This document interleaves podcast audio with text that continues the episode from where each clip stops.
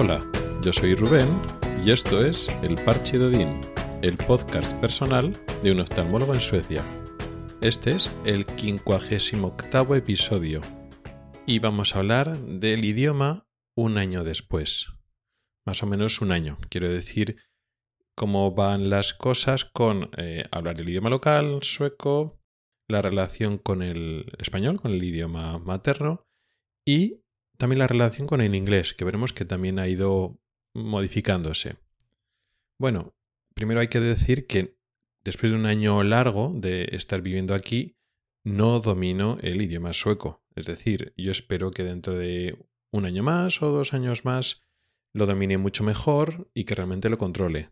Como ya dije en los episodios iniciales, aquí yo estaba equivocado. Yo pensaba que después de seis meses, ocho meses, un año viviendo en un sitio, después de estudiar intensamente y utilizarlo pues a diario durante muchas horas, después de un año eh, iba a dominar más el idioma, o en general si se domina más. Y realmente no es así. De fuera lo puede parecer, que ya tienes una conversación fluida y que en general entiendes y que hablas así fluidamente, parece que sin dificultad, pero luego eh, internamente lo que tú sientes, eh, vamos, no se parece para nada. Es decir, tu dominio, la comodidad con la que estás hablando y entendiendo el sueco en este caso no tiene que ver con tu nivel de comprensión y tu capacidad sobre todo para expresarte con detalle y con matices en el español. No tiene absolutamente nada que ver. Es cierto que en este proceso de ir cumpliendo etapas a la hora de dominar y adaptarte a un idioma, pues eso, vas pasando fases. Hubo una fase hace unos meses donde ya estabas, digamos, al final de tu periodo de estudio, donde estabas muy acostumbrado a estudiar gramática, a leer textos con el fin de aprender el idioma, que estás ahí a tope con el idioma, y tu cerebro no estaba acostumbrado a ir cambiando de idiomas con facilidad. Y me acuerdo de aquella época anécdotas curiosas, como una que me escribió una, eh, una, amiga, una compañera que es divulgadora científica y de vez en cuando pues me escribe por, por Twitter o correos electrónicos con respecto a una duda sobre el tema mío de oftalmología, ¿no? Y bueno, era una compañera española, entonces me escribió en español y luego después yo a la hora de contestar no me di cuenta y le escribí en sueco. Es una cosa rara, pero eh, no te das cuenta. Tú lo lees, lo entiendes en español y luego a la hora de escribir pues estaba en el hospital y entonces le escribí en sueco y luego después, le escribí, oiga, perdona, que es que eso, tu cabeza ya no sabes ni, ni cómo va. Estás pensando en lo que el contenido, ¿no? Lo que quiere explicar y no te das cuenta en cómo explicarlo, porque tu cabeza todavía no, relaciona lo de trabajar en idioma, trabajar en otro idioma. Eso no quiere decir que realmente dominara el sueco. Es decir, bueno, pues mira, le da exactamente igual, se explica perfectamente igual en español que en sueco. No es así. Pero, claro, durante tu jornada laboral y durante más tiempo, te tienes que autoobligar a explicarte constantemente en sueco, aunque no te sientes tan cómodo como en español, aunque te sientes limitación, tú tienes que seguir haciéndolo de todas formas. Esa fase ya no es ahora. Ahora, por ejemplo, ya no estamos en ese nivel de estudiar tanto teóricamente, no estás leyendo libro de texto, leyendo libros de gramática, leyendo libros de vocabulario. Eso no quiere decir que no aprendas vocabulario y que todavía no estés utilizando algunas veces el, el diccionario o incluso el traductor de Google en algunas cosas, pero ya no estás, digamos, en el campo de, del estudio. Ya se acabaron hace ya muchos meses los cursos de idiomas, eso ya está aprobado, pasado y todo eso pero ya no estás en esa fase de aprendizaje, mm, voy a decir teórico, no, no es así, pero sigues aprendiendo. Todos los días vas viendo palabras nuevas, sobre todo vas eh, asentando las palabras que conoces. Pero ya digo que todavía falta tiempo hasta que al final esto ya lo tenga más fijado y me pueda sentir más a gusto.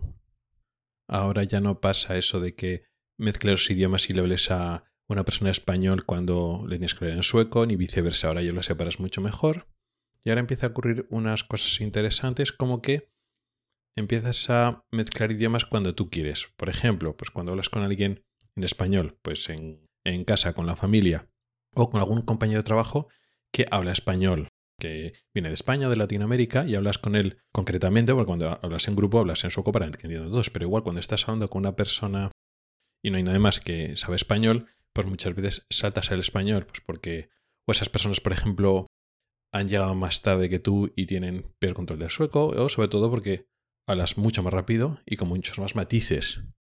Pero a veces saltas a palabras en sueco, porque hay palabras y conceptos que directamente los has aprendido en sueco, lo utilizas en sueco, y aunque lo es español, si la otra persona sabes que habla sueco, pues estás metiendo palabras, incluso alguna expresión, algún verbo, alguna expresión, alguna frase corta, que lo entendemos los dos mejor en sueco. Y también pasa, curiosamente, con el inglés. El inglés es el idioma que hemos tenido que utilizar, digamos, de trampolín para aprender sueco, porque no solo yo, sino otros compañeros españoles, para aprender sueco no lo aprendes desde el español, sino aprendes desde el inglés.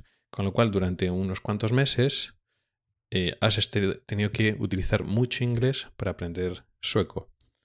Pero es que además los propios suecos también usan ciertas frases y expresiones en inglés, tanto en el lenguaje coloquial, digamos frases hechas o palabras que parece que lo expresan mejor en inglés o directamente vienen importadas y no, hay una palabra sueca o, no lo utilizan.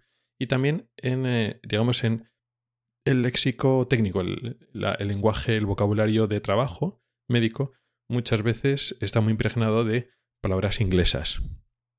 Entonces, en estos dos campos, tanto a nivel de expresiones coloquiales como en terminología, también se utiliza el inglés. Y al final tú haces lo mismo. Entre que ya andabas bastante más suelto con el inglés, precisamente a la hora de aprender sueco, que al final sigues mezclando palabras, tanto con la gente que habla sueco como con la gente que habla español, que también estás mezclando en inglés. Entonces hay una especie de batiburrillo de todas palabras, de palabras y expresiones sueltas. Tú sabes que con los que hablan sueco no lo tienes que utilizar en español, pero sí vas mezclando con inglés y gente con la habla español que realmente mezclas los tres idiomas. Sobre la base del español, saltas mucho al sueco, palabras, no, no, grandes, no muchas frases, pero palabras y algunas expresiones, incluso a veces en inglés, ¿no? Y lo vas un poco mezclando todo. E incluso algunos suecos alguna vez sí que utilizan alguna palabra en español, un poco por, por hacer la gracia o porque pasa que eh, el español como lenguaje es un idioma famosillo o que eh, aprende mucho aquí en Suecia. Como segundo idioma, bueno, segundo idioma no, pues el inglés. Pero bueno, en inglés se, se, sobreentiende que todo el mundo habla, tiene un inglés muy fluido, muy, muy bueno, todos los suecos. Y entonces, como otro idioma adicional que estudian, muchos eh, aprenden español, por muchas causas, entre, entre otras que muchos verán en España y porque, bueno, pues digamos que está de moda. Y entonces, pues muchos suecos saben que en español te dicen pues hola o hasta luego, ¿no? Algunas frases así de ese tipo. O les hace gracia, alguna vez te preguntan, oye, ¿y esto en español cómo se dice esto? Tú solo dices, ¿no? Y luego lo utilizan. Es curioso porque a nivel de pronunciación el sueco es mucho más rico y complejo que el español. Y entonces cuando tú le dices una palabra o una frase, lo oyen y lo pronuncian bien a la primera casi siempre, ¿no? O sea, se les nota muy poco acento, muy pocas dificultades. No es como cuando hablas con una persona que habla inglés, que les cuesta mucho a veces cogerlo y cuando lo dicen, lo dicen con un acento muy, muy, muy cerrado que, que, que difícil es. Ellos lo cogen en la primera porque eso tienen una, una pronunciación mucho más rica. Entonces, cualquier sonido que producemos nosotros, los ojos ya lo tienen.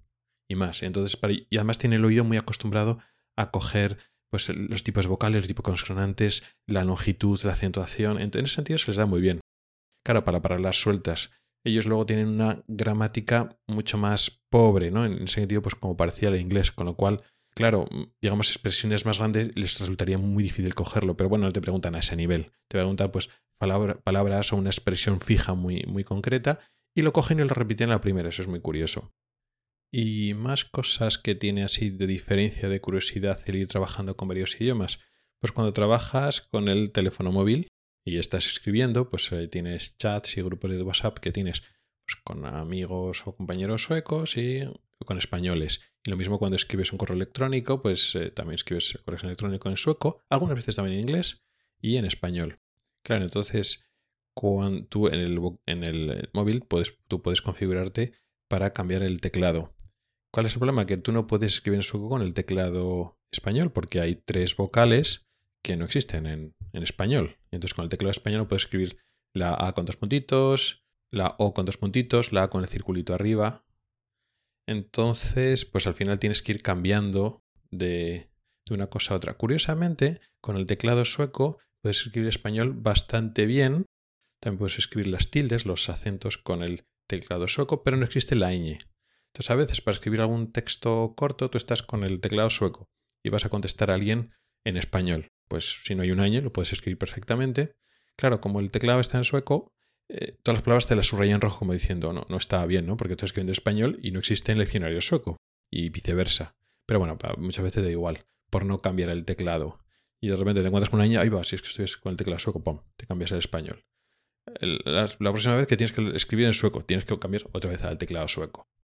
Pero bueno, en resumen son fases, son diferentes partes del proceso de adaptarte a hablar a otro idioma, digamos, a utilizarlo a tu día a día, hablar con mucha gente de esa manera, pero sigues conservando el español. No es como en otras circunstancias, otros que han emigrado, que no tienen amigos, no tienen compañeros de trabajo o no tienen familia que sigan hablando en su idioma materno. Y entonces, digamos que la inversión lingüística es más profunda y entonces son personas que durante meses no, utilizan casi el español y luego después cuando vuelven a España como que se han olvidado las palabras. No, no es mi caso porque yo utilizo el español todos los días, pero ahora uso también el sueco todos los días porque es el idioma de trabajo y con el que tienes que hablar con mucha gente. Muchos de tu círculo social, pues tienes que hablar sueco sí o sí. Y poco más, esto es todo lo que quería comentaros en el capítulo de hoy. Supongo que de aquí a medio año, un año, podré ir actualizando este tema y ver un poco los cambios que van obrando. Yo todavía sigo echando en falta entender, explicarte, sí, explicarte con más matices, pero sobre todo entender, entiendes bastante bien, depende en qué ámbito, eh, sobre todo en el ámbito pues, de la oftalmología, pues el vocabulario lo dominas mucho más, es más difícil que se descambien cosas, pero cuando nos reunimos, pues eso, para tomar café y hablamos de cosas diversas, hay muchas cosas que te pierdes, ya no tanto como antes, no es que no sepas que no estás de qué están hablando, pues entiendes el tema principal, pero se te escapan cosas. Y espero que dentro de seis meses, un año, ya no se te escapen tantas cosas o casi cosas y realmente estés ya súper, súper a gusto. Ya iremos viendo. Pero bueno, eso iremos viendo. De momento lo dejamos por hoy. Gracias por el tiempo que has dedicado a escucharme. Puedes contactar conmigo por correo electrónico en elparchedodin.com o por Twitter en arroba elparchedodin. Puedes preguntar dudas, proponer temas o hacer comentarios. También puedes entrar al grupo de Telegram que se llama igual, el Parchedodin. En las notas del programa tienes un enlace para oír los episodios antiguos del podcast. Nos oímos la próxima semana. Hasta el próximo episodio.